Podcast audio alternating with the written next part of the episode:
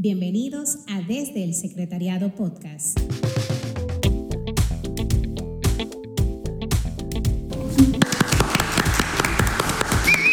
Hola, hola, hola, hola, ¿qué tal? ¿Cómo están todos ustedes? Sean todos y todas bienvenidos y bienvenidas a este subpodcast desde el Secretariado. El secretariado. Con ustedes, Yulisa Mercedes. Y Harold Cook de este lado también. Nos hace falta el día de hoy la, la hermosa Nicole, pero al parecer luego de, de, Semana Santa y eso se quedó atrapada en un teteo ahí en las terrenas y eso, y no la tenemos con nosotros. No, no, mentira. Simplemente Nicole tiene responsabilidades con el Consejo Nacional y entonces por eso el día de hoy no nos ha podido acompañar, pero la tenemos aquí en espíritu, vamos a llamarlo de, de, esa manera, ¿verdad? Así mismo es. Y también, y también tenemos con nosotros el día de hoy, ya que, ya que Nicole no está con nosotros, tenemos a, a la hermosa y talentosa Nairobi Alcántara.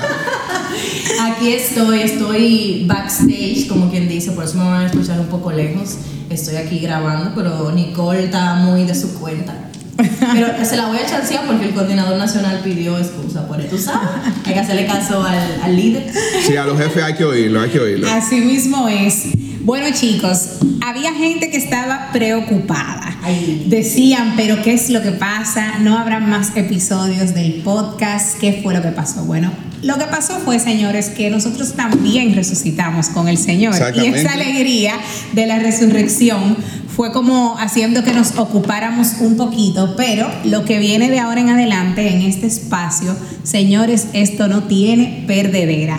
Yo les recomiendo que, que sigan sintonizándonos, que se mantengan con nosotros, ahora con más fuerza. Venimos, ¿verdad?, con temas súper buenos para la formación y el enriquecimiento de cada uno de ustedes, nuestros oyentes. Exactamente, y así también esperamos que cada uno haya resucitado en el Señor y que Papá Dios le haya cambiado su corazón de una manera u otra, que hayamos crecido en esta, en esta Pascua de, de resurrección, a la cual todavía estamos celebrando. Así bueno, es. Bueno, para entrar en, en, materia, vamos a hablar un poquito de lo que tenemos el día de hoy. Miren, no es que sea un tema de biología el que tenemos hoy. Simplemente vamos a hablar de la cotorra que hay que darle al Señor, ya sea que se la des hablando o acompañada de una canción. Y es que comunicándonos con el Señor es la mejor forma de conectarnos con su amor. Es también la única manera de que Él nos muestre la misión que tenemos en su plan de salvación. No solo la salvación de nosotros, sino de toda la población. En esto necesitamos a dos, un receptor y un emisor. No me refiero tampoco cuando el sujeto y el predicado hacen una unión, simplemente me estoy refiriendo a la oración. Y entonces partiendo de ahí, según el catecismo de, de, nuestra amada Iglesia Católica en el numeral 2558, 2558, la definición que nos da de la, de la oración partiendo de Santa Teresa del Niño Jesús es la siguiente. Miren qué lindo lo que decía Santa Teresa. Decía ella, para mí la oración es un impulso del corazón, una sencilla mirada lanzada hacia el cielo, un grito de reconocimiento y de amor tanto desde dentro de la prueba como desde dentro de la alegría.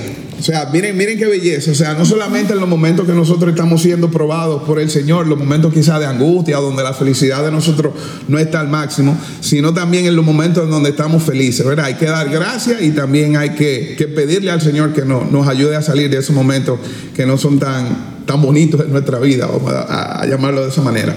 Así mismo es, Harold. Tú sabes que yo creo que muchas veces nosotros caemos en el, como en el error uh -huh. de entender que la oración debe ser demasiado wow, como que yo tengo que irme lejos eh, para yo poder hablar con el Señor, yo tengo que estar en el lugar perfecto, yo tengo que estar en el tiempo perfecto, uh -huh. en la postura perfecta y no. San Ignacio de Loyola uh -huh. decía que orar es hablar con Jesús como un amigo habla con otro amigo. Correcto. Oye, qué bonito. Como un amigo habla con otro, desde la sinceridad, desde la honestidad, desde el querer abrirse, ¿verdad? Uh -huh. El estar también eh, receptivo a escuchar lo que el otro tiene para decirme. Correcto. Eso es orar. Y yo te diría a ti, Muchos de nosotros, por ejemplo, cuando vamos a hablar o a conversar con un amigo, eh, estamos dispuestos no solamente a, a, que seamos nosotros los que hablemos, sino también que queremos escucharlo. Claro, un diálogo. Exactamente, tener, lo, queremos escuchar lo que él, ese o esa amiga o amigo quiere decirnos. Entonces la oración es precisamente, y tú lo acabas de decir, la oración es un diálogo, día, o sea, dos, no es un monólogo porque muchas veces caemos en eso también. Yo estoy telele, telele, telele, telele, señor, señor, señor, señor. Y un stand-up comedy le hacemos. Exactamente, exactamente. Y no hay un espacio para escuchar la voz de Dios. Entonces eso, eso es importantísimo. Orar es hablar con Dios como un amigo habla con otro amigo. Yo puedo acercarme a Dios en la medida en la que yo le abro mi corazón, le hablo, pero dejo también que Él me hable. Y tú sabes que eso pasa bastante, por ejemplo, yo no sé si a ti te ha pasado cuando uno va a la adoración eucarística, cuando uno participa de la adoración al Santísimo Sacramento, que uno está ahí, habla, habla, habla. Y alabanza y alabanza. Y alabanza y alabanza y alabanza, pero no le dejo un espacio para que sea el Señor también el que me hable. Entonces muchas veces como que caemos en ese error. Yo quiero eh, también como hacer énfasis aquí y, tomando también, Harold, eh, de referencia a lo que comentabas, la frase de Santa Teresa del Niño Jesús, que no solamente debemos acercarnos a Dios eh, por medio de la oración cuando estamos atravesando algún momento de dificultad. Los momentos de alegría son también para dar gracias, para agradecer, para acercarnos a Dios, ¿verdad? Como tener ese acto eh, de humildad, de, reconocimiento del amor y de la misericordia de Dios Padre. Eh, y también hay que aprovechar, ¿verdad? Aprovecharnos de esas alegrías para ser agradecidos. Y también puede pasar en algún momento que, bueno, no, no sé qué decirle al Señor porque estoy pasando por alguna situación complicada, pero eso también es oración. Presentarle eso al Señor o en un momento quedarte callado, quedarte en silencio, eso también es oración. No siempre hacen falta las palabras, a veces nosotros estamos eh, abatidos, ¿verdad? Tenemos alguna situación, no nos salen las palabras, pero el Señor sabe que tú estás ahí y eso también cuenta. Y correcto, ayudándote un poquito con eso, Yulisa, en los momentos de, alegría y de felicidad, el mismo Jesús nos da el ejemplo en la resurrección de, Lázaro, que él mismo le dice al Padre, Padre, yo te doy gracias por haberme escuchado, o sea, al momento del interceder ante la, ante la resurrección y la felicidad que tuvo, que tuvo de que su amigo Lázaro, que también la palabra hace indicación de que, ¿verdad? Se llevaba muy bien como él, él y Jesús, que eran buenos amigos, como esa alegría, como que, wow, Señor, gracias porque tú escuchaste mi, mi clamor. Y en los momentos de, de angustia también lo podemos ver en, en el mismo momento de, de, la cruz, ¿verdad? Que el Señor clama, que el Señor clama al Padre. Correcto. Eso, eso es importantísimo porque muchas veces uno cree que la, la, oración está como solamente reservada para algunos momentos, los de tristeza, o por ejemplo, muchas veces uno entiende que bueno, pues Jesús no necesitaba orar. Bueno, pues sí, Jesús oró. Claro, vivía en eso, la verdad, prácticamente. Exactamente. Y, lo que es bonito también es, es como recordar, así como tú dices, que Él oró en momentos de felicidad y oró en momentos de tristeza. Próximo, ¿verdad? A su próximo a su pasión, decía la, palabra que el Señor se apartaba a orar. Porque también esos momentos de, de silencio son necesarios Tú sabes, mucha gente dice, ah, no, mira, yo tengo hábito de orar mientras yo estoy de camino a mi trabajo, mientras yo estoy de camino a tal, a tal lugar. Está bien eso, ¿verdad? Pero también en algún momento de nuestra vida necesitamos hacer ese alto en el camino y poder tener una oración eh, que sea que, que, exacto, y que te involucre como todo tu ser, tú sabes. Yo recuerdo una vez que yo sentía como mucho ruido interior eh, como en el 2017 por ahí. Eh, y yo necesitaba tener una experiencia, o sea, yo, yo seguía orando, ¿verdad? Seguía con mi vida de oración normal, pero sí sentía como que la oración no era de, calidad. Okay. Tú sabes, como que oraba porque, bueno, porque ya tenía el hábito de orar. Eh, y yo recuerdo que necesitaba como ese espacio de alejarme, como de recargar fuerzas. Y bueno, pues gracias a Dios eh, participé de, un, retiro eh, de silencio y pude como volver a conectar. Porque esto también es importante. Muchas veces la oración se vuelve como... como Monótona, lo mismo. Sí, exacto. Padre nuestro está en el cielo y porque hay que hacerlo y ya y cumplí, pero no. Incluso a veces uno leyendo el Evangelio lo quiere leer rapidísimo o revisa mí el 500 versículo. Como para cumplir ese checkmark del día, como que ya, bueno, salí de eso, leí el Evangelio, ya cumplí contigo, Señor, no te debo. Exactamente, y algo que escuchábamos, por ejemplo, que a mí me, me encantó en, el, en el retiro para líderes del domingo, del domingo 25 de abril, fue que decía, nos decía la facilitadora. María del Carmen, ¿verdad? un abrazo. Sí, un abrazo para ella, María del Carmen. Eh, ella nos decía que cuando uno está enamorado, uno hace todo lo posible por hablar con esa persona de la que está enamorado cada día. O sea, no pasa un Hay que hablar. Exactamente, en la que tú por lo menos no sepas cómo está esa persona o cómo le fue. Lo mismo debería de ser con Jesús. Correcto. Nosotros tenemos que estar tan enamorados del Señor que nosotros no queramos que pase un día sin nosotros haber hablado con Él. Y oye, qué bonito, de verdad. Muchas veces uno como que, ah, Jesús está ahí, Él está ahí, Él está ahí, Él está ahí. Sí, pero Él está ahí, pero hay que atenderlo. Hay que darle su cariño. Hay que hay que pasarle la mano. Claro. Tú sabes, Claro. exactamente. Que ahí cabe la, la diferencia entre rezar y orar, que no es Perfecto. lo mismo. Correcto. Exactamente. Bueno, entre cuál, cuál sería la, la diferencia así principal entre, entre ambas. Vamos a decir que orar es cuando nosotros lo hacemos de manera espontánea, cuando nosotros nos comunicamos con el Señor desde nuestro corazón, cuando nosotros le mostramos a Él nuestras necesidades o le mostramos a Él nuestra, nuestra alegría, le damos gracias por algo que ha ocurrido. Es algo ya muy nuestro. Pero ya el rezo es como algo estructurado. Por ejemplo, a la hora de nosotros eh, hacer, hacer entre comillas, ¿verdad? Cuando nosotros rezamos el rosario, nosotros utilizamos ya unas oraciones las cuales están establecidas y las cuales la iglesia no, nos recomienda, ¿verdad? Que utilizamos que el credo, que utilizamos la- las, Ave María, que utilizamos el salve, el Padre Nuestro y Gloria. Esas oraciones no, nosotros las hacemos con toda la intención del mundo y las hacemos desde nuestro corazón, pero son ya, son como una guía mediante la cual entonces nosotros nos podemos comunicar con el Señor. Ahora, cuando nosotros ya salimos y decimos, bueno, Señor, tengo, estoy pasando por tal situación, te doy muchísimas gracias porque me pude, qué sé yo, graduar de la universidad, me pude, pude conseguir un trabajo nuevo y nosotros lo hacemos así, muy, de manera muy personal, eso entonces sería la, la oración. Pero vuelvo y caigo en lo mismo, hago, hago la salvedad de que, aunque nosotros repi- repetimos lo mismo en la, en la oración, pero es como el instrum- es un instrumento que tenemos para nosotros acercarnos más al, al Señor. ¿Verdad? Es así.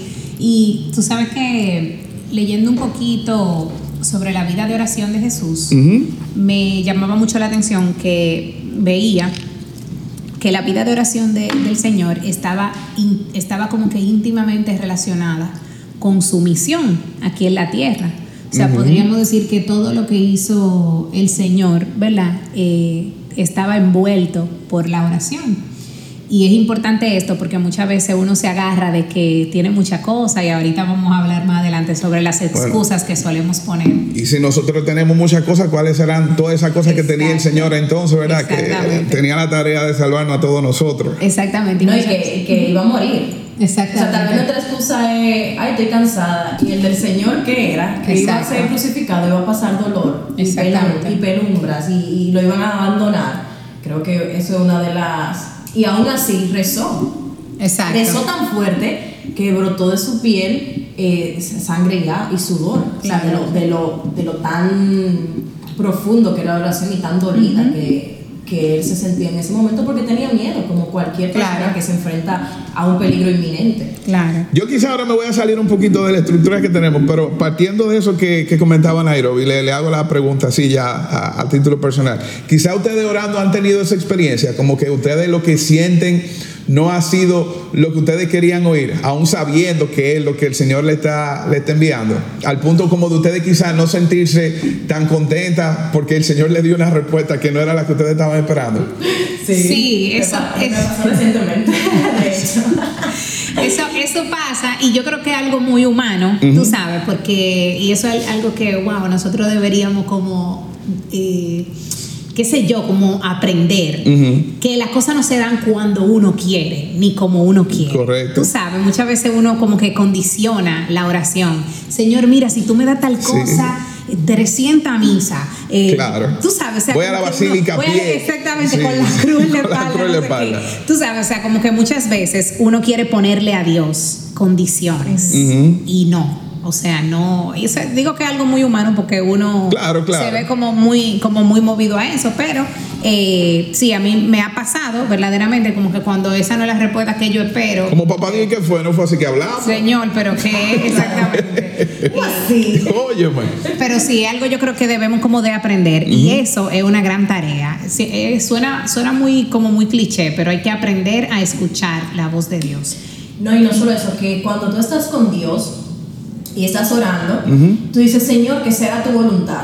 Pero Sí. uno, no, uno no deja que se haga la voluntad. Eso- Tienes que estar consciente de que cuando tú le dices a Él que se haga la voluntad, y entonces yo lo que hago es, como yo sé que tal vez pueda hacer lo que yo no quiera, yo le dije, mira Señor, tú me conoces, pues yo le hablo claro, porque Él sabe, tú me conoces, tú sabes que yo soy humana que se haga tu voluntad, aunque a mí me duela.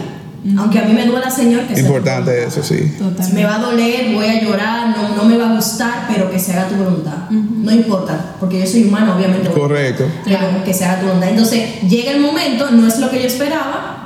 Me siento mal, obviamente, pero después dije, ven acá, yo solo dije adiós. Me contestó rápido. Claro. Bueno, bien, estamos, seguimos adelante. ¿verdad? Porque Eso. no es que uno no se sienta triste. Te puedes sentir triste, pero es que esa tristeza no te dure. Es una tristeza humana. Humana, no exactamente. Tu exactamente. puede más que tu cuerpo, que Claro. tu mente. Claro. Yo iba a decir eso, que muchas veces uno también como que se le olvida que en el Padre Nuestro nosotros rezamos, hágase tu Tu voluntad. voluntad. Pero cuando el Señor quiere hacer la voluntad, nosotros, No es. Señor, pero por ahí no, tú Es hágase tu voluntad, pero uno dice como que ese tú no es un tú para el Señor, es como un tú para uno mismo, como que hágase la voluntad según Harold, según Lo que Yulisa. yo deseo. Así mismo, así Y después dije, ay, yo me, yo me llevo la providencia del Señor. Y yo Llévate eso. Entonces, chicos, como también eh, es necesario que hablemos sobre, que también pasa bastante y, que, y debemos de sincerarnos, de las excusas que nosotros ponemos para orar. Tú sabes que siempre, nosotros siempre tenemos algo, y sí que tenemos muchas cosas, no sé qué. Y si nosotros parti- partimos de que nosotros estamos enamorados de Jesús, de que nosotros queremos seguir al Señor, independientemente de la cantidad de cosas que nosotros pudiéramos tener, ese tiempo del Señor es no negociable. Debería de ser así. Entonces, una de esas excusas eh, que surgen bastante, bastante, con bastante frecuencia es esa, de que no tengo tiempo. Bueno, no oro porque yo no tengo tiempo. Entonces yo, yo siempre me pregunto, si yo no tengo tiempo para el Señor, eso significa que yo no le estoy dando al Señor el lugar que Él se merece. Yo estoy priorizando otras cosas. Entonces, ¿dónde está mi, mi tesoro? ¿Dónde está mi corazón? ¿Verdad que Correcto. sí? Esa del, del no tengo tiempo para mí no es válida. O sea, yo la he dicho en algún momento. Quizá alguno de los que nos está escuchando también se siente identificado y lo ha dicho, no tengo tiempo. Siempre que tú digas que tú no tienes tiempo para orar, ni siquiera 5, 10, 15 minutos, pregúntate, ¿en qué lugar yo estoy poniendo a Dios en mi vida? Porque te aseguro que si no hay tiempo para orar, no lo estás poniendo en el primer lugar. Yo me iría más allá, como que, ¿qué, ¿qué es el tiempo? ¿El tiempo lo haces tú o el tiempo te hace a ti?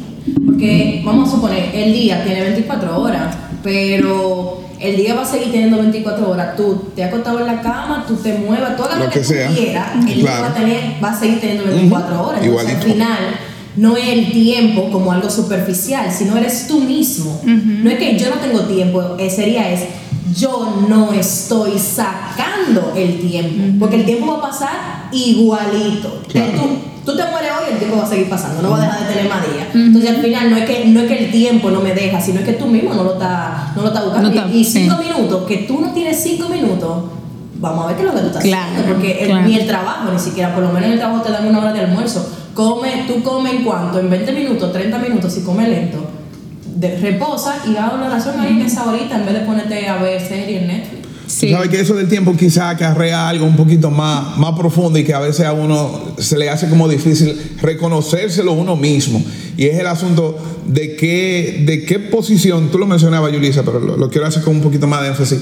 ¿Qué lugar nosotros le estamos dando al, al Señor en, en nuestra vida? Y eso es algo que es muy importante, porque se supone que Dios debe tener el, el primer lugar en, en todo. Obvio que a veces uno se, se confunde, obvio que hay veces que uno como que quizá no está en sintonía con, con el Señor y por eso uno no puede sacar el tiempo, pero es algo que debemos de, buscar la manera de, hacerlo. Siempre, y, yo, y, lo hemos dicho ya anteriormente, y, le hago, hago referencia a, mi querida catequita mía y de Giselle, y de Yulisa, perdón, Giselle Ogando, que ella siempre dice que en la mañana, cuando nosotros iniciamos el día con, la oración en la mañana, o al salir de la casa, en el momento que nosotros la hagamos, que no, la, que no digamos como amén al final de la oración, sino que hagamos del día una, una, oración. Entonces yo entiendo que eso sería como algo que ayudaría a solucionar el problema de, de, esa excusa del, del, tiempo, de que bueno, no tengo tiempo para orar. Pero quizás si tú no tienes el, en el día, nosotros no tenemos quizás cinco minutos para poder dedicárselo al Señor, vamos a hacerlo quizás entonces a través de, de nuestras acciones durante el día. O quizás que si nosotros vamos camino al trabajo, voy en el metro oyendo música, qué sé yo, bueno, entonces quizás en vez de oír música saca cinco minutos, no sé, te pone el instrumental de la, de la hermana Glenda, por ejemplo, y tú sacas, déjame yo esta canción y voy a hacer un Padre Nuestro, le voy a pedir al Señor por todas las personas que están aquí. Y algo que, que, podría solucionar eso del, de la falta del tiempo. Algo que yo hago mucho. Bueno, antes de decir eso, que tú hablabas de cómo poner lugares al Señor, hay gente como que eh, en, la catequesis, mientras yo iba avanzando, hablábamos como de que en qué lugar pones al Señor. Y antes yo ponía estructura. Bueno, el Señor está en el primer lugar.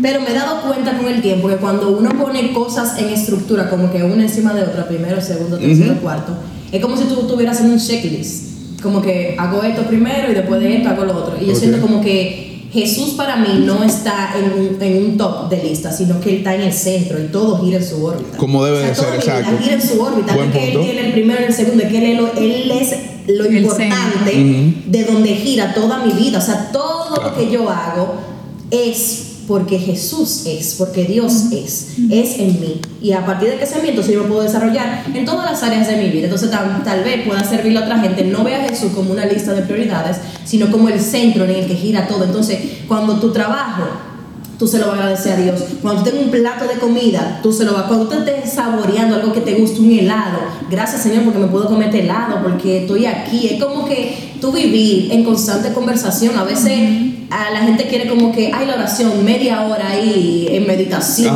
y me olvidé el día entero. En éxtasis, te fuiste lejísimo. y, al fin, y yo, literalmente, yo paso el día entero hablando con Dios. Dios mío, mira esto. Ay, Dios mío, tengo hambre, no he comido.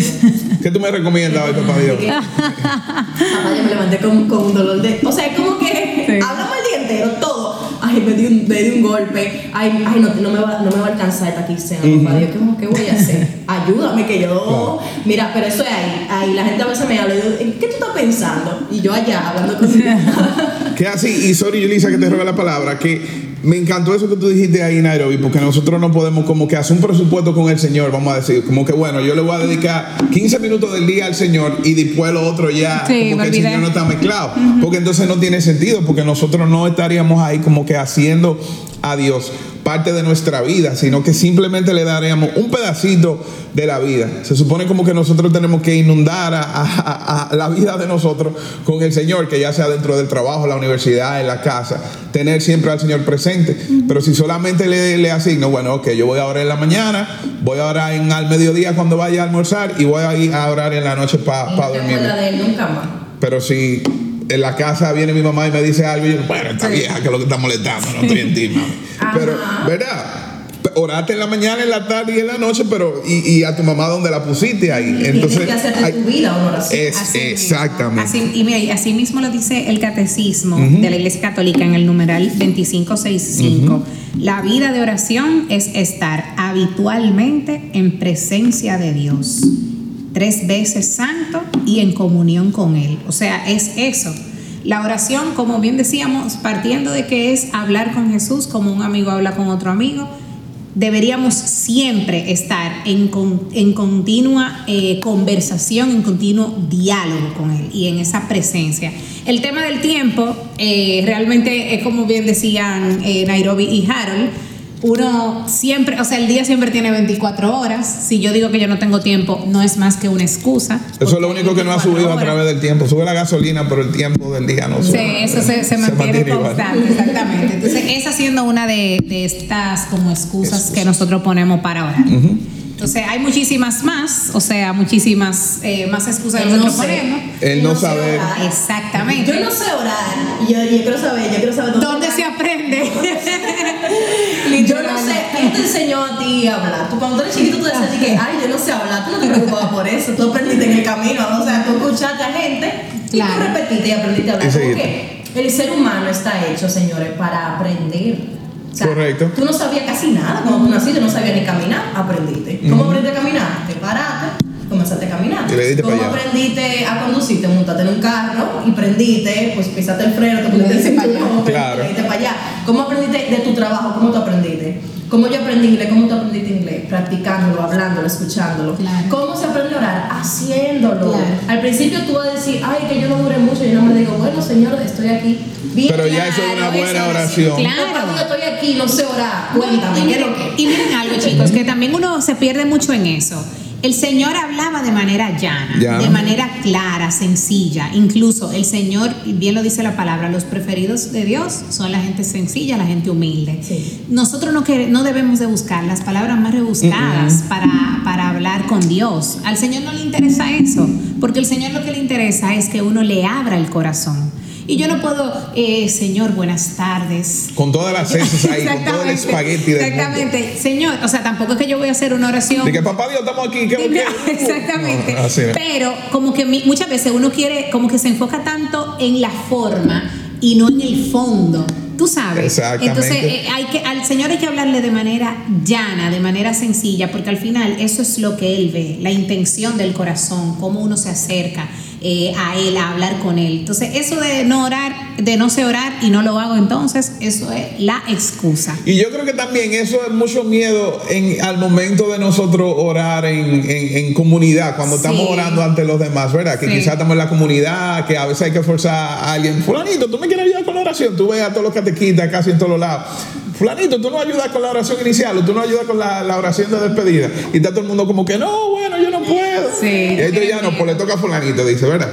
Pero nosotros tenemos que, que tratar de que sea así, de que sea simplemente algo sincero y que salga del corazón. Y no ponernos atención en qué va a pensar la otra persona de la oración, sino pensar qué Dios va a pensar de mi oración Claro.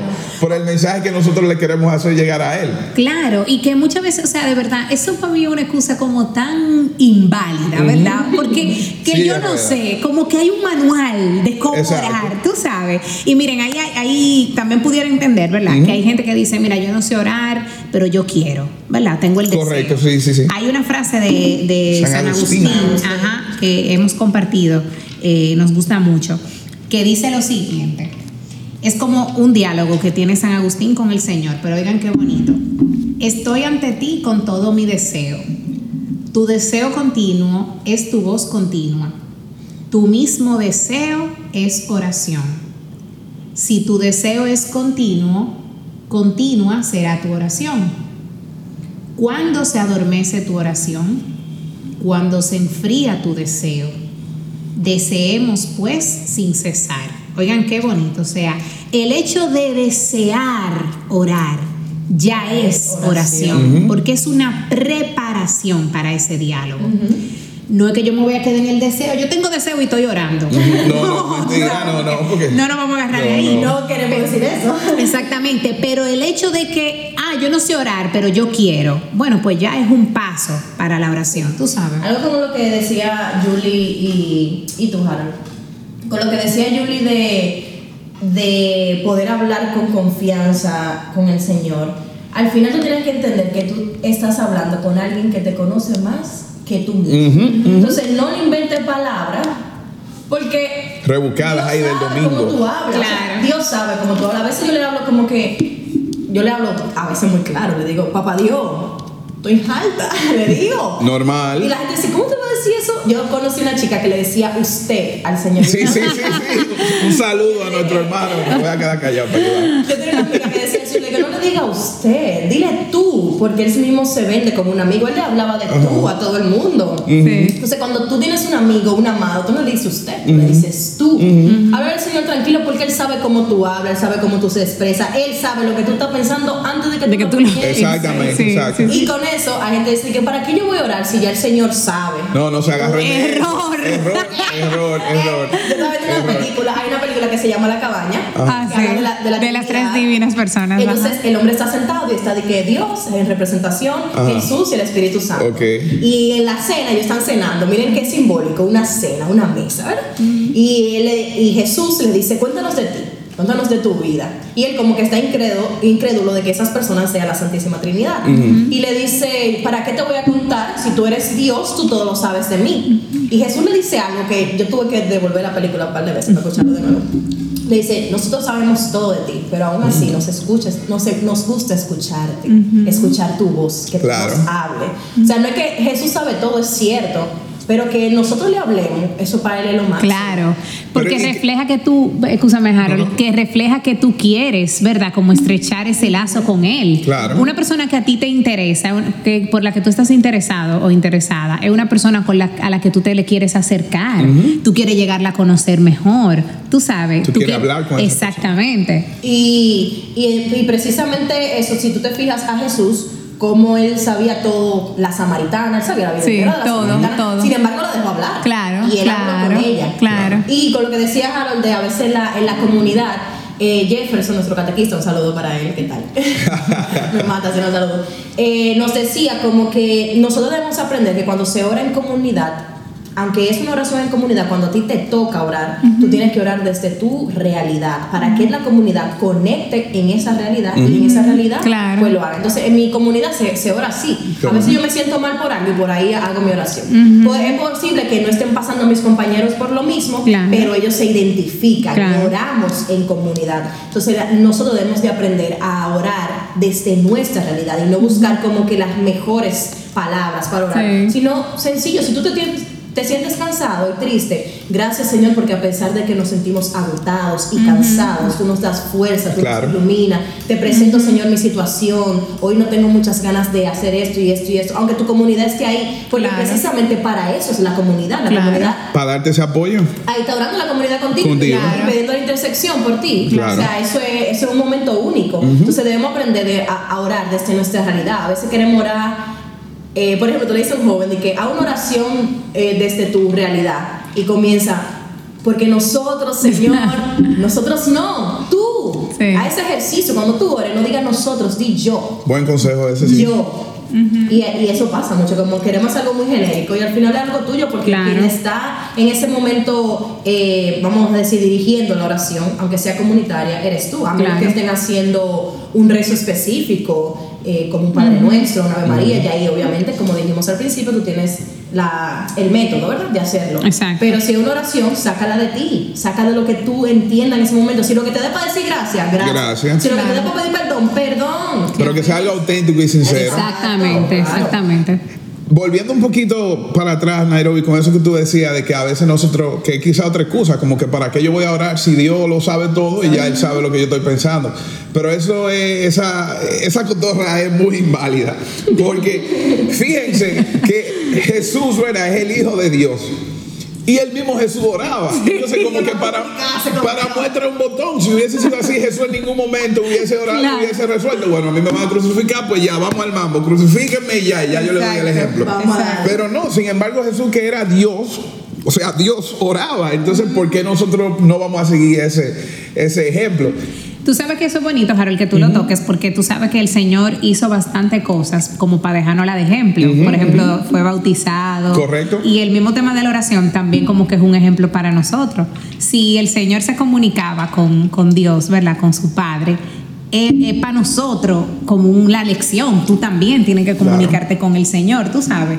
Y con la oración de Jesús, eh, Él como que nos invita como, o nos anima, ¿verdad? Como a, tener como conciencia de que contamos con un Dios que está abierto a escucharnos, tú sabes, y a recibirnos independientemente de lo que sea que le tenga que decir.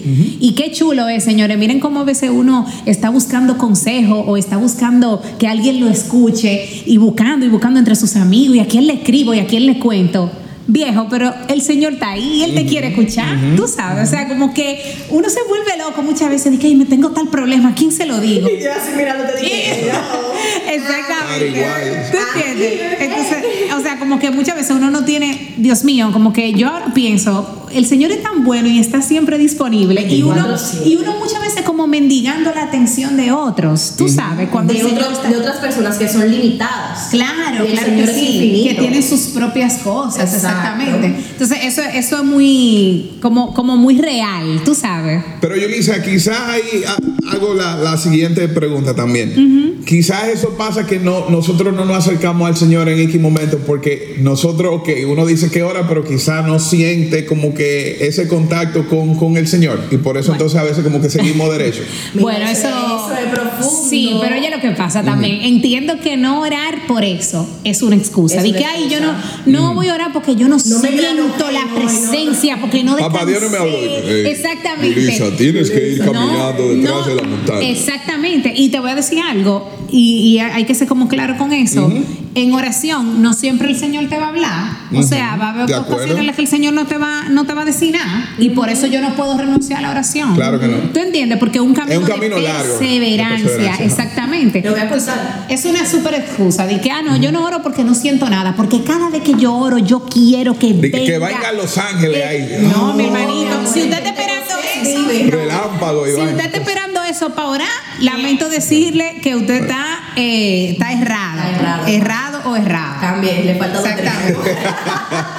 Mira, yo le voy a contar una anécdota de eso. Eh, a veces nosotros pensamos como que, ay, eh, espero que el Señor me hable. Yo he orado muchísimas veces y el Señor no me ha dicho nada.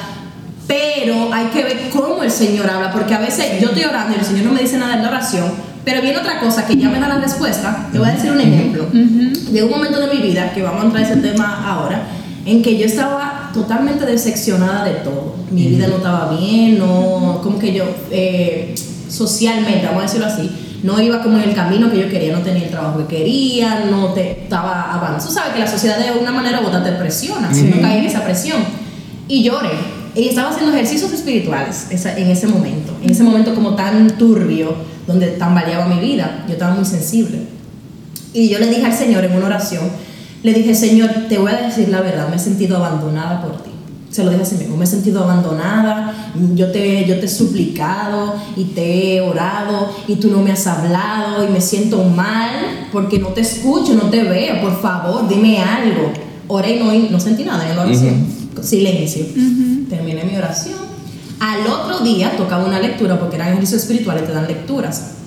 Yo no, yo no leí la lectura esa noche, yo siempre la, la marco, pero no la leí y en, la mañana me levanto temprano a orar mis ejercicios espirituales. Cuando abro la Biblia, estoy leyendo y en uno de los párrafos que me toca la lectura dice, eh, como mujer desesperada me rogaste y yo te ignoré. Pero no te abandoné. Yo mira, wow. dije, pero, mi hermano. pero qué sé, no, sé, ahí sí, y yo comencé a temblar y yo. Yo cierro el libro y me mando. y yo, pero papá Dios, qué rápido. y te, y te escuché. Mi amor es tan grande que no te voy a abandonar. Algo así decía como que no te abandonaré, siempre estoy contigo, aunque, aunque todo el mundo se aleje de ti, yo estoy contigo. Una oración por ahí. Yo me quedé. Es que es muy específico, sí. muy directo. Yo quedé impactada y el Señor no me habló en oración, pero me habló por su palabra. Es otra cosa que nosotros a veces no hacemos. El Señor habla a través de su palabra mira, y no leemos su palabra. Mira, muchacha, de verdad que ahorita cuando estemos hablando un poquito sobre como métodos que les vamos a recomendar para orar, yo le voy a, a contar un poquito mi experiencia de oración. O sea, vieja, uno de verdad, como que uno no cae en la cuenta del tesoro que nosotros tenemos en nuestras manos cuando tenemos la Santa Biblia, de verdad. O sea, de verdad, Señor, el que tiene una Biblia en su casa, que la tiene arrumbada, que no sabe ni siquiera dónde está, óigame, ahora mismo yo le recomiendo que le dé pausa al podcast, déle pausa al episodio, váyase a buscar esa Biblia y téngala al lado, desempólvela exactamente y póngala al lado, porque no hay una riqueza más grande que la palabra de Dios. Y la palabra de Dios no pasa, no pasa. O sea, ese mensaje que le dio a Nairobi eh, hace poco, puede ser que sea un mensaje que le esté dando otra persona en otro tiempo. Y por ejemplo, las mismas lecturas, hoy tú escuchas una lectura y te dice algo, y en un año tú vuelves y le escuchas y te dice otra cosa. O sea, Óigame, póngale pausa al episodio ahora mismo, de verdad. Busca su Biblia. Busca su Biblia, de verdad. Y luego entonces usted retoma. Vamos a hablar de la consecuencia de, de no llevar una vida de oración. Eso es fuerte. Bueno, ahí es muy, muy, muy fuerte y a veces muy triste Sí. porque uno se, como que se seca uno, vamos a llamarlo así por, Sí. por dentro. Yo ahí quizá puedo, no quiero decir testimonio, ¿verdad? Pero como algo, una experiencia así personal que a mí me pasa y es como que cuando yo me alejo de la, de la oración, quizá como que la, la, lo que- la alegría que yo siento en mí, ¿verdad? No quizá la que yo le demuestro a los demás, pero la que yo siento en mí, como que no es, no es la misma, o como que no me siento apto para hacer ciertas cosas. Hay veces que si yo quiero hacer, como qué sé yo, dibujar algo o hacer algo, cre- crear algo, hacer una rimita, vamos a llamarlo así, como que no me sale igual cuando yo estoy desconectado del Señor. Y uno, yo por ejemplo, que, que ayudo ahí con, con la catequesis de, de dos grupos, es algo también que yo lo puedo ver, como que quizás en el momento que yo me desconecto del Señor, quizás el mensaje que yo le tengo que llevar a los muchachos como que no es el, el más apropiado, o que entiendo como que, bueno, Harold, te quedaste corto aquí, te quedaste corto allá. Sí. Y creo que eso se puede manifestar en toda el área de, de nosotros, o sea, no solamente en los trabajos que nosotros hacemos dentro de, de la iglesia, sino también eh, a manera personal con, la, con las demás personas y también con, con nuestro trabajo. Mira, yo, yo pudiera compartir un, bueno, un breve testimonio, por así decirlo, eh, como de consecuencias, ¿verdad? De, de- de no llevar una vida de oración. Y mira qué bonito, porque hoy en la homilía el padre hablaba un poco sobre esto. Mira, Padre Pedro. el padre Pedro, un saludo también para Muy él. duro, muy. Miren. Verdad, sí. Sorry, Elisa, si ustedes se quieren, o sea, todo, bueno, todos los padres tienen la manera de confesar, ¿verdad? Sí, di eso. Pero Pedro, o sea, es una, lo voy a decir en mi término, es una, una grasilla Ya a la hora de, ustedes confesarse. El padre Pedro No recuerdo Pablo. su apellido, la verdad. Pedro Pablo Duarte. Pedro Pablo Duarte, bueno, y oigan qué apellido. Oigan qué apellido. Entonces, si a la- al momento que ustedes se quieran confesar, yo sí les recomendaría de- con gran manera y con gran alegría al padre, Pedro. Yo sin también, duda. yo también los recomiendo y mira qué bonito aprovechar para eh, exhortarles o invitarles a acudir al, al sacramento de la reconciliación. Sí. Eh, pero nada, secundo la recomendación de Harold. Miren, a mí, ¿verdad? Ya hablando sobre las consecuencias de no llevar una vida de oración, en, hace dos años, eh, hace, hace tres años ya, wow, tres, casi tres años. Es que el de la pandemia no cuenta. el sí, el 2020 2020 la gente no lo cuenta. Como que- Literal. Sí. Bueno, Yo voy a cumplir 30 otra vez este año. Ah, ah, pero me voy a ayudar con eso. Ya. De verdad. Concho, un año más joven. Bien. Bueno, pues miren, en, en- hace tres años casi, yo, eh, bueno, fui a hacer estudios fuera del país. Y nada, yo cuando estaba allá, gracias a Dios, de verdad, eso fue un, fue un tiempo muy bonito porque pues, pude como vivir eh, mi experiencia de iglesia eh, y de vida comunitaria como casi como si no me hubiese ido de aquí, ¿verdad? Eh, estuve en España y estaba en, en grupo de JMV allá. Bueno, el punto es que eh, esos primeros meses de adaptación fueron muy difíciles porque, bueno, yo estaba en un país eh, extraño, estaba viviendo sola, tenía muchas responsabilidades con los estudios y todo lo demás. Y no, no quiero decir que fue que descuidé la oración porque yo oraba, pero oraba como porque era parte del día. No lo hacía como, eh, siempre andaba con mucha cosa y muy rápido. Ok. Bueno, no priorizaba la oración, por así decirlo. Y a mí me empezó a pasar que no como que todo me salía mal, pero como que yo no me, o sea, de verdad, me empezó a embargar como una tristeza, o sea, una tipa que el que me conoce sabe que yo tengo la sonrisa eh, tatuada en el rostro. Punta Catalina. Eh, o sea, como que eh, empezaba a sentir como una tristeza y como una desesperación y como una ansiedad. Y yo no entendía por qué. Y yo iba todos los domingos a misa. Yo los jueves, eh, todos los jueves iba, yo le decía el tripletazo. Yo me metía en una, en una parroquia eh, desde las cinco y media de la tarde y rezábamos vísperas, hacíamos el Santo Rosario, yo me confesaba y participaba de la Eucaristía. Daban cena ahí los españoles. No, no, no daban cena, pero el 31 de diciembre dieron un brindis. Ah, pero nada, saludo a, la- a la- a esa parroquia, a la parroquia, una parroquia de, de catecúmenos que yo asistía por allá. Bueno, el punto es que yo sentía como, me sentía como muy triste. Y yo decía, pero ¿por qué yo estoy triste? Sí, mira, me está yendo bien en la uni, mis amigas son súper chulas, me sigo en contacto con mi familia, todo súper bien, tengo mi comunidad aquí de JMV, no sé qué. Y yo me empecé a dar cuenta que era por cómo yo estaba orando. Y yo recuerdo que llamé a mi acompañante espiritual, a mí me acompaña Sor Roselyn Jiménez, nuestra asesora nacional, y yo la llamé y le comenté de cómo yo me sentía.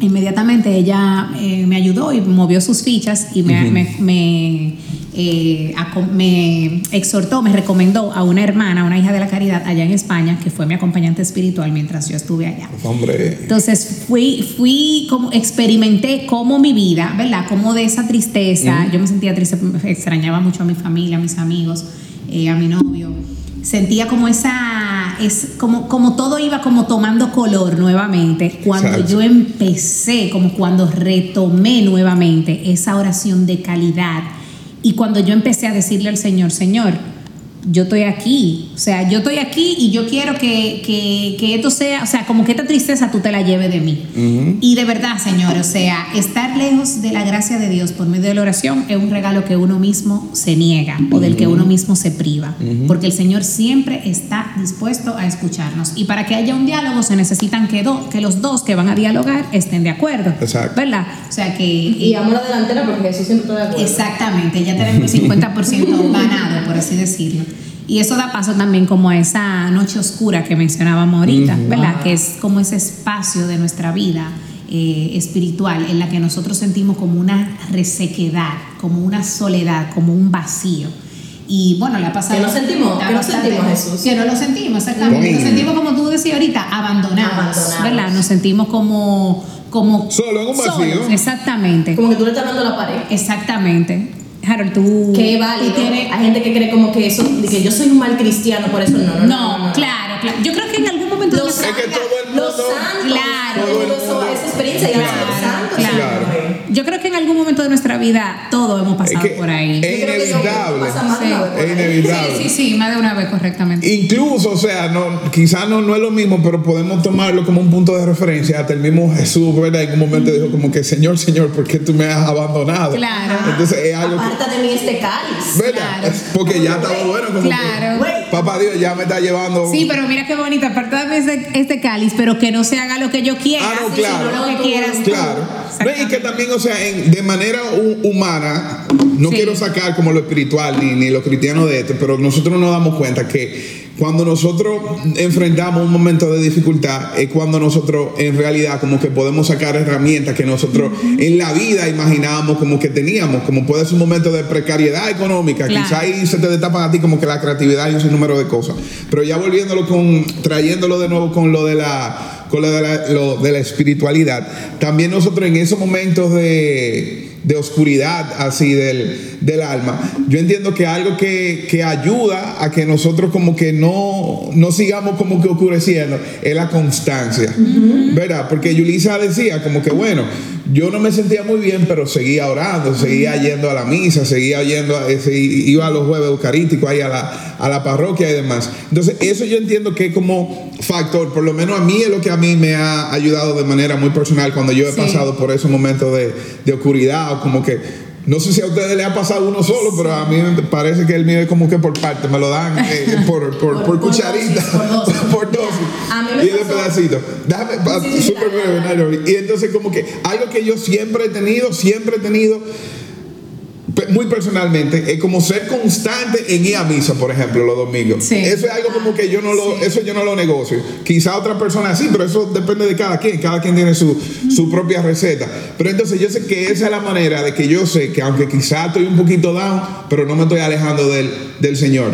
Y aunque quizá en un momento, uno que otro domingo, quizá lo haga por costumbre, pero yo sé que algún, algún mensajito de la homilía o del Evangelio como que me echa un poquito de agua en ese, en ese desierto, Como que me da un poquito de, de, esperanza de que yo sé que ese momento de tristeza no va a ser de que para siempre. Exactamente. Es que tiene como la esperanza, yo le digo eso, la esperanza del cristiano. Exacto. Tú sabes que tú estás en un momento down, tú sabes que tú estás en un momento de soledad, de desolación, pero tú tienes la esperanza de que eso es pasajero, que tú no te vas a quedar ahí. Mira, que yo me sentía muy mal cuando yo pasaba por eso porque no lo entendía. Yo decía como que, es que yo no estoy fallando a Dios. Si yo no lo estoy sintiendo, puede ser que apreciaba, dudado de la existencia de Dios. Como que si, si todo la gente decía que lo sentía, yo pues algo, algo mal tiene que ver conmigo.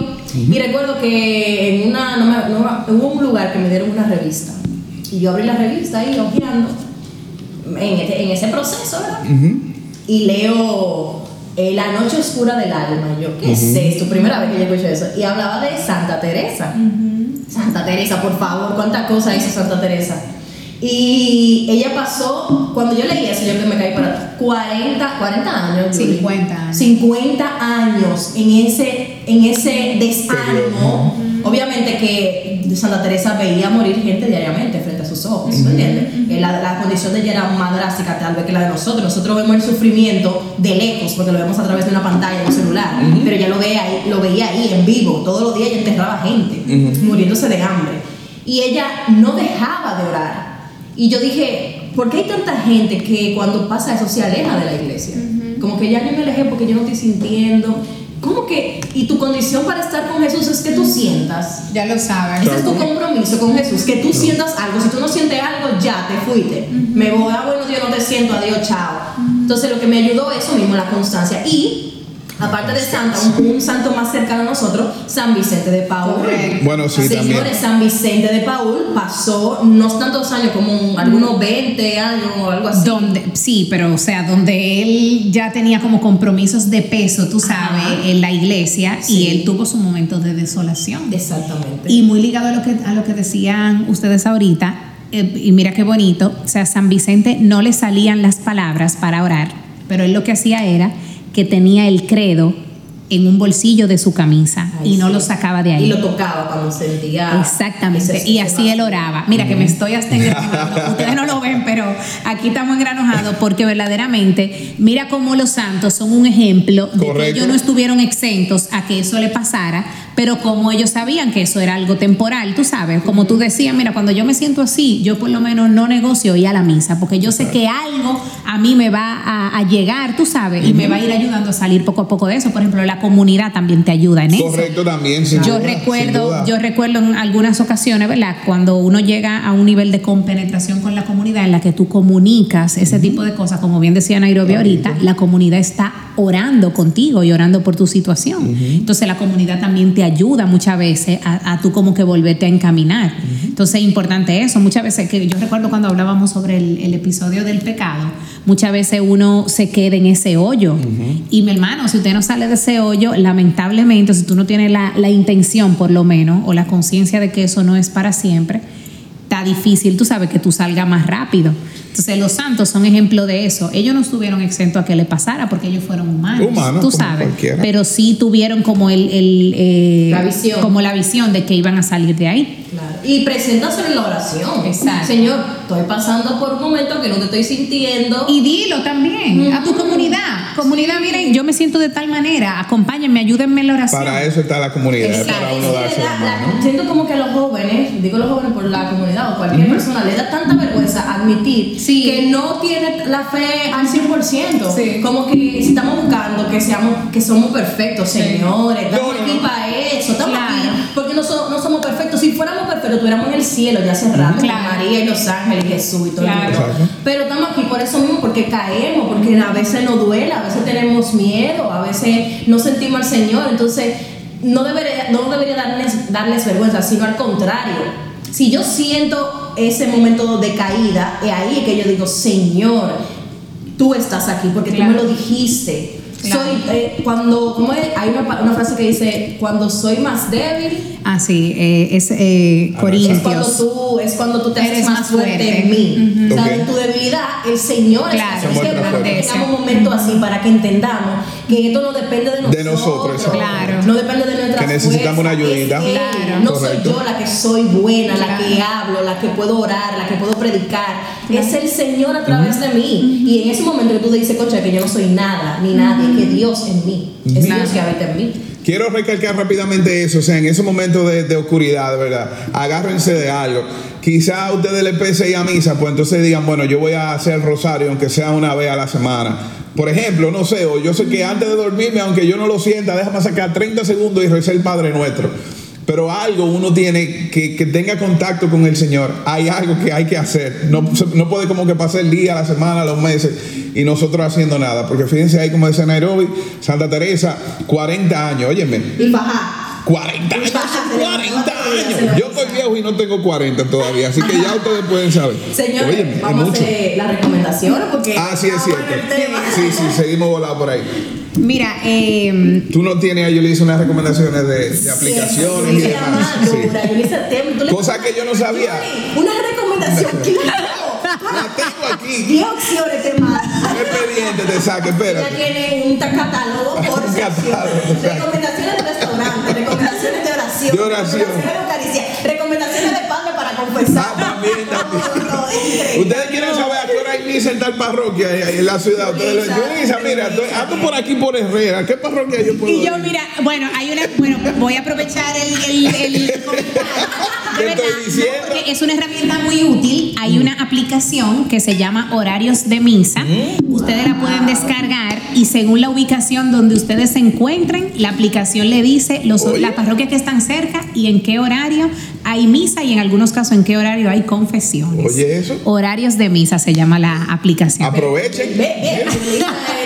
Ya que, ya que estamos. Dale estamos con la aplicación. Mira, algo antes de pasar, ¿verdad? Como a recomendaciones de aplicaciones y libros para orar, que fue algo que mencionaba Nairobi eh, cuando estábamos haciendo como la estructura del, del episodio, que es importante, señores, que uno entienda que cuando uno va a orar, tiene que conectar todo su cuerpo, ¿verdad? Eh, Importante. con la oración. Entonces, una herramienta que, que realmente funciona mucho y otra yo creo que de las como de los obstáculos que se nos presentan en la oración es la distracción. Uno está pensando eh, eh, en las 200 Diluyéndose. cosas que tiene exactamente y al final no ora. Entonces, una herramienta que nos dieron a nosotros en, en el retiro del, del domingo 25 de abril fue que cuando yo estoy orando, ¿verdad? Y se me presenta una distracción, empiezo a orar por esa distracción. Para que se diluya. Exactamente. Ah, bueno. Y fue algo muy bonito que alguien incluso dijo eh, y que compartió, ah, mira, yo en el- estaba orando y me puse a pensar en una situación personal que tengo con alguien a quien quiero mucho. Y yo inmediatamente me enfoqué en orar por esa persona.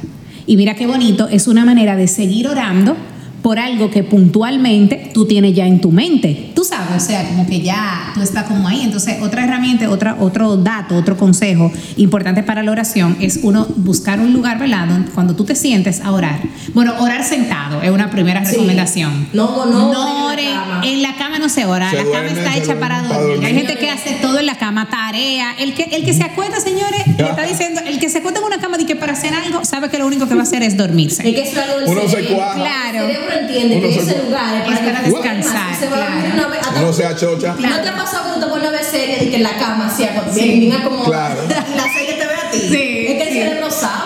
Estás ahí. Y mira, y tú sabes que la gente también como que muchas veces se, como que se siente mal por eso, pero que eso es una, una respuesta natural del cuerpo. Claro. Hay gente que dice, ay, no, que, ay, me acosté durmiendo, me, me acosté y me puse a hacer rosario y nada más me quedé en el credo. Mi hermano, porque usted, para el rosario, no, no, o sea, la postura correcta no es, no es Acostado. acostada. Entonces, es otra recomendación, señores. Cuando ustedes vayan a orar, la postura recomendada para la oración es sentado, Exacto. porque es la más cómoda. Hay gente que se puede arrodillar, pero físicamente, ¿verdad? Uno Dura puede cansarse y le da entonces paso. Ay, Dios, me- ya me están doliendo las rodillas. exacto. Tú sabes, la postura el correcta exactamente es sentarse. Pueden combinarla, pueden un ratito de arrodillarla, por ejemplo, vamos, voy a invocar al Espíritu Santo de Exacto. rodilla, ya después que lo invoque, pues me siento. Exactamente. O en el piso cruzando los pies como si fuera en forma como de meditar. Exacto. Pero va a depender de también tu capacidad. Exacto. Y qué tanto tiempo tú estés orando, porque de rodillas 40 minutos, 30 No, Bueno. eso, exacto. Inválido, ¿sabes? el, cuerpo, el cuerpo se va a quejar. Y no es Claro. que está mal, exactamente. Entonces esa sería otra recomendación. Y también como que siempre recomendamos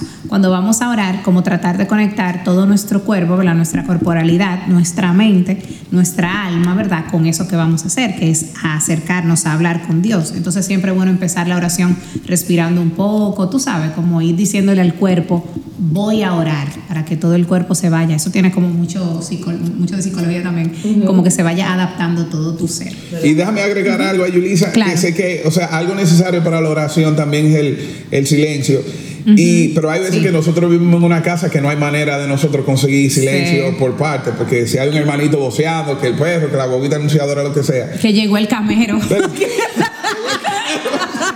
una de las gomitas que tiene remedio para todo. Esa, que cura la sinusitis. Que cura la sinusitis, el reumatismo y todo eso. La lavadora vieja. uno ahí en el medio del Padre Nuestro y que te salga eso como que es muy difícil. Mira, la gente, la gente de otros países, no sé si ustedes entienden. sí. Aquí en República Dominicana son gente como vendedores ambulantes. Con un megáfono voceando por la calle. Que uno puede estar en el patio y ahí se escucha lo que están voceando esa gomita. Algo que yo entiendo, bueno, que por lo menos a mí me ha ayudado y por eso hacía mención ahorita, es como quizá escuchar, como ponerme los audífonos y poner una musiquita así como que instrumental, súper leve, tranquila, como que ayude a uno a, a meditar. Y vuelvo y le hago la recomendación de de la hermana Glenda. Yo, sinceramente, yo no soy, eh, en música cristiana, católica, yo no soy el más experimentado. A mí de eso no me preguntan mucho. Pero ese CD de la hermana Glenda, a solas, con, a solas con Dios, o sea, es una belleza. Uno lo escucha y como que eso sí ayuda a uno, por más ruido que haya, uno como que puede conectarse con el Señor. O hacerlo en horarios, por ejemplo, en mi casa yo no puedo hacerlo en la noche, porque ni en la tarde, ni en ningún momento que esté en persona de verdad, porque por ejemplo, yo, yo vivo con mi abuela, mi abuela me ve tranquila y va a entrar. ¿Qué tú haces? ¿Qué tú estás haciendo? ¿Y qué? O sea, yo la veo, ella, mi abuela ahora en la mañana, siempre hace rosario, y mi abuela dura una hora orando, y esa era más pro. Claro, y yo la veo, y yo sé que está orando, pero yo no interrumpo, pero ella no tiene como esa noción de que yo estoy orando y me interrumpe. Mi mejor hora, 5 de la mañana. Es cansón, yo sé, a veces, pero levántense a las 5 de la mañana y oren en ese silencio y esa tranquilidad, que todo el mundo está como recogido. Miren, claro. ustedes me lo van a agradecer. Sí, estoy segurísima. Ya bueno, como pasando ¿verdad? a las recomendaciones de aplicaciones, libros, eh, con los que nosotros podamos, podemos orar, bueno, les vamos a recomendar, como estamos tan con los teléfonos en la mano, la verdad, somos tan tecnológicos, no hay excusas para orar. ¿okay? Primero le vamos a recomendar una aplicación se llama Rezando Voy. En Rezando Voy, ustedes eh, lo, que van a, lo que van a recibir es el Evangelio de cada día y una reflexión como muy atada a la vida de la persona. Es muy chulo porque es de audio, entonces tú la puedes escuchar. Hay una persona que te Exacto, guía. Hay una persona que va guiando como la, la oración, tú la puedes escuchar así como tipo podcast, ¿verdad? mientras tú vas de camino al trabajo, mientras tú vas de camino a la uni, o a cualquier cosa, mientras si te levantas temprano, tú la pones exactamente. Te voy a decir que esa, ese, ese podcast hoy es un podcast también. Sí, también está en Spotify, pero también es una aplicación. Esa aplicación la descargué yo cuando comenzó la cuarentena que yo estaba en Estados Unidos, que yo estaba nivel ansiedad, nivel Dios, porque una cuarentena, yo en otro país, trancada sin poder volver a mi país, toda, toda la gente muriéndose, pánico, que, qué es esto, y yo, eso me salvó. Yo me levantaba todos los días a las 5 que todo el mundo tuviera.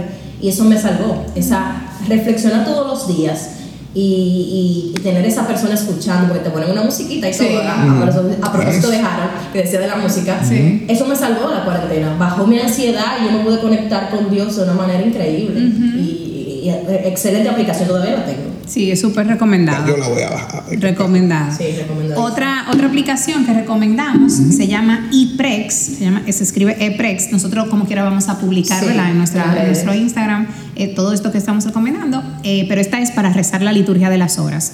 La liturgia de las horas, para el que no lo sabe, es la oración de la iglesia.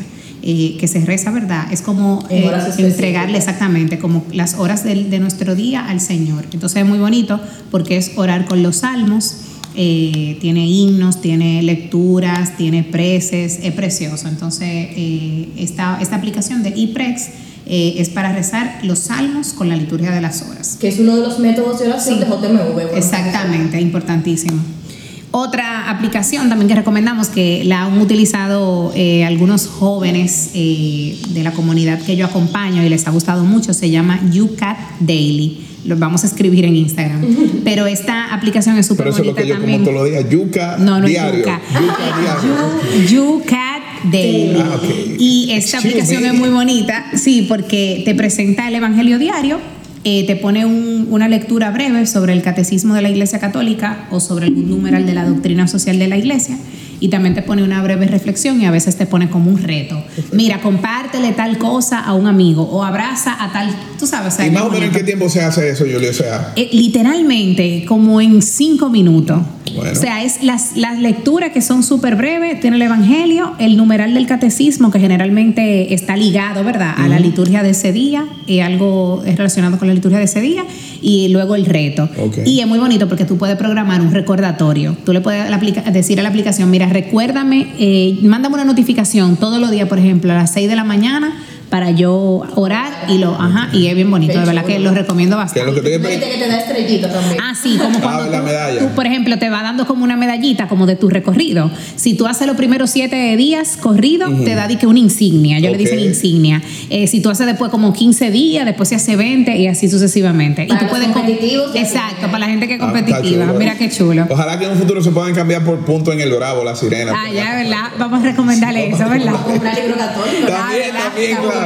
Yo pensando en la comida. pensando en la comida. Exacto. Y ya como por último, recomendarle a cada... Yo realmente no recomiendo, yo recomiendo siempre tener la Biblia física. Pero, ¿verdad? A veces uno, ah, que estoy en tal sitio eh, y no me no agarré la Biblia, tener la aplicación de la Biblia en el celular. Católica. Biblia católica, nada de eso de, de Reina Valera, ni nada de eso. No, que he, visto cosas. he visto cosas, tú sabes. Válido, es válido. Eh, la Biblia católica, yo siempre recomiendo la Biblia latinoamericana, que tiene un lenguaje ah, llano, tú sabes. Y si no, la Biblia, la católica para jóvenes, que es también exactamente. Te da oración, te da tips, tú entiendes de dónde salió, el contexto, qué contexto, te da un ciclo de lectura. Por si acaso hay uno que se llama Mujeres de la Biblia. Tú quieres leer todo, todo lo que va sobre mujeres de la Biblia y te da una guía de lectura. Eso es increíble. Recomendada también. Físico su libro mejor. Y también claro, como eh, libros, ¿verdad? Recomendados obviamente, el libro por excelencia para la oración es la Biblia. Yo descubrí que mi método favorito para orar, perdón, es la lectio divina, la, lectura de la palabra de Dios, la meditación y la contemplación. Y yo recomiendo realmente que el que no tenga una Biblia, señores, escríbale al Consejo Nacional. Eh, exacto, escriban y gestionemos tener una Biblia. Un saludo para Daniel Alcántara.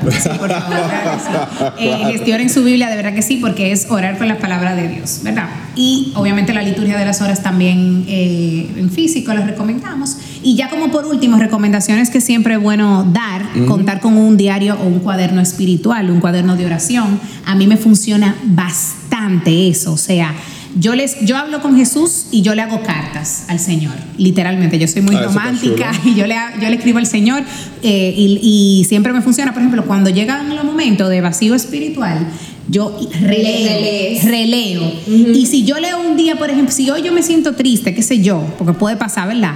Y yo me pongo a leer en mi cuaderno, en mi cuaderno de oración, qué sé yo, algo de hace dos años, y yo veo que ese día yo le estaba dando gracias a Dios, Señor, gracias por tu misericordia. Eso como que me hace volver, tú sabes. Como que tú es pasajero. Exactamente. Mira, de verdad que yo recomiendo, señores, un cuaderno de oración. Mira, yo comencé a hacer algo, yo comencé a ver en YouTube de que devocionales, y yo como que, ¿qué eso, devocional, porque tú oyes devocional y tú crees que es una, una forma de oración, porque es una oración que se llama devocional.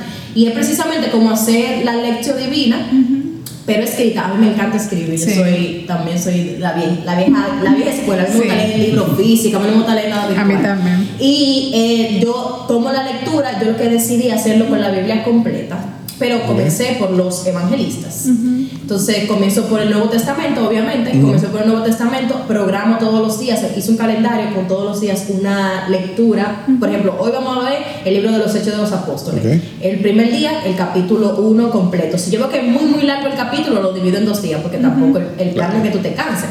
Entonces yo hago la oración, invoco al Espíritu, leo la, la, lectura y destaco la frase que más me gustó, medito en esa frase y al final comienzo a escribir todo lo que me llegó en ese momento. Y lo escribo así. Señor, gracias, sentí eso, sentí al final una oración. Gracias, Señor, porque puedo descubrir en esta lectura. Señor, es increíble bellísimo, cómo el Señor te habla y no solamente mí en esa lectura, me hablaba hasta de cosas que pasaban a mi alrededor de otras personas que tú decías como que, conchale, que esto es lo que tú quieres decir. Porque no es lo mismo que un sacerdote, un catequista te hable de lo que quiere Dios, que tú lo leas, que tú entiendas lo que quiere Dios. Entonces, lleva ese cuaderno de anotación, señores, va, a, va, a, causar un antes y un después. Ya lo sabe. Y si usted no que escribir mucho, hágalo en la computadora. Sí, yo, mira, de verdad que yo lo recomiendo bastante. Yo voy como por mi cuarto cuaderno de oración. Ay, tú eres pro, y yo, pero, pero es, señores, porque que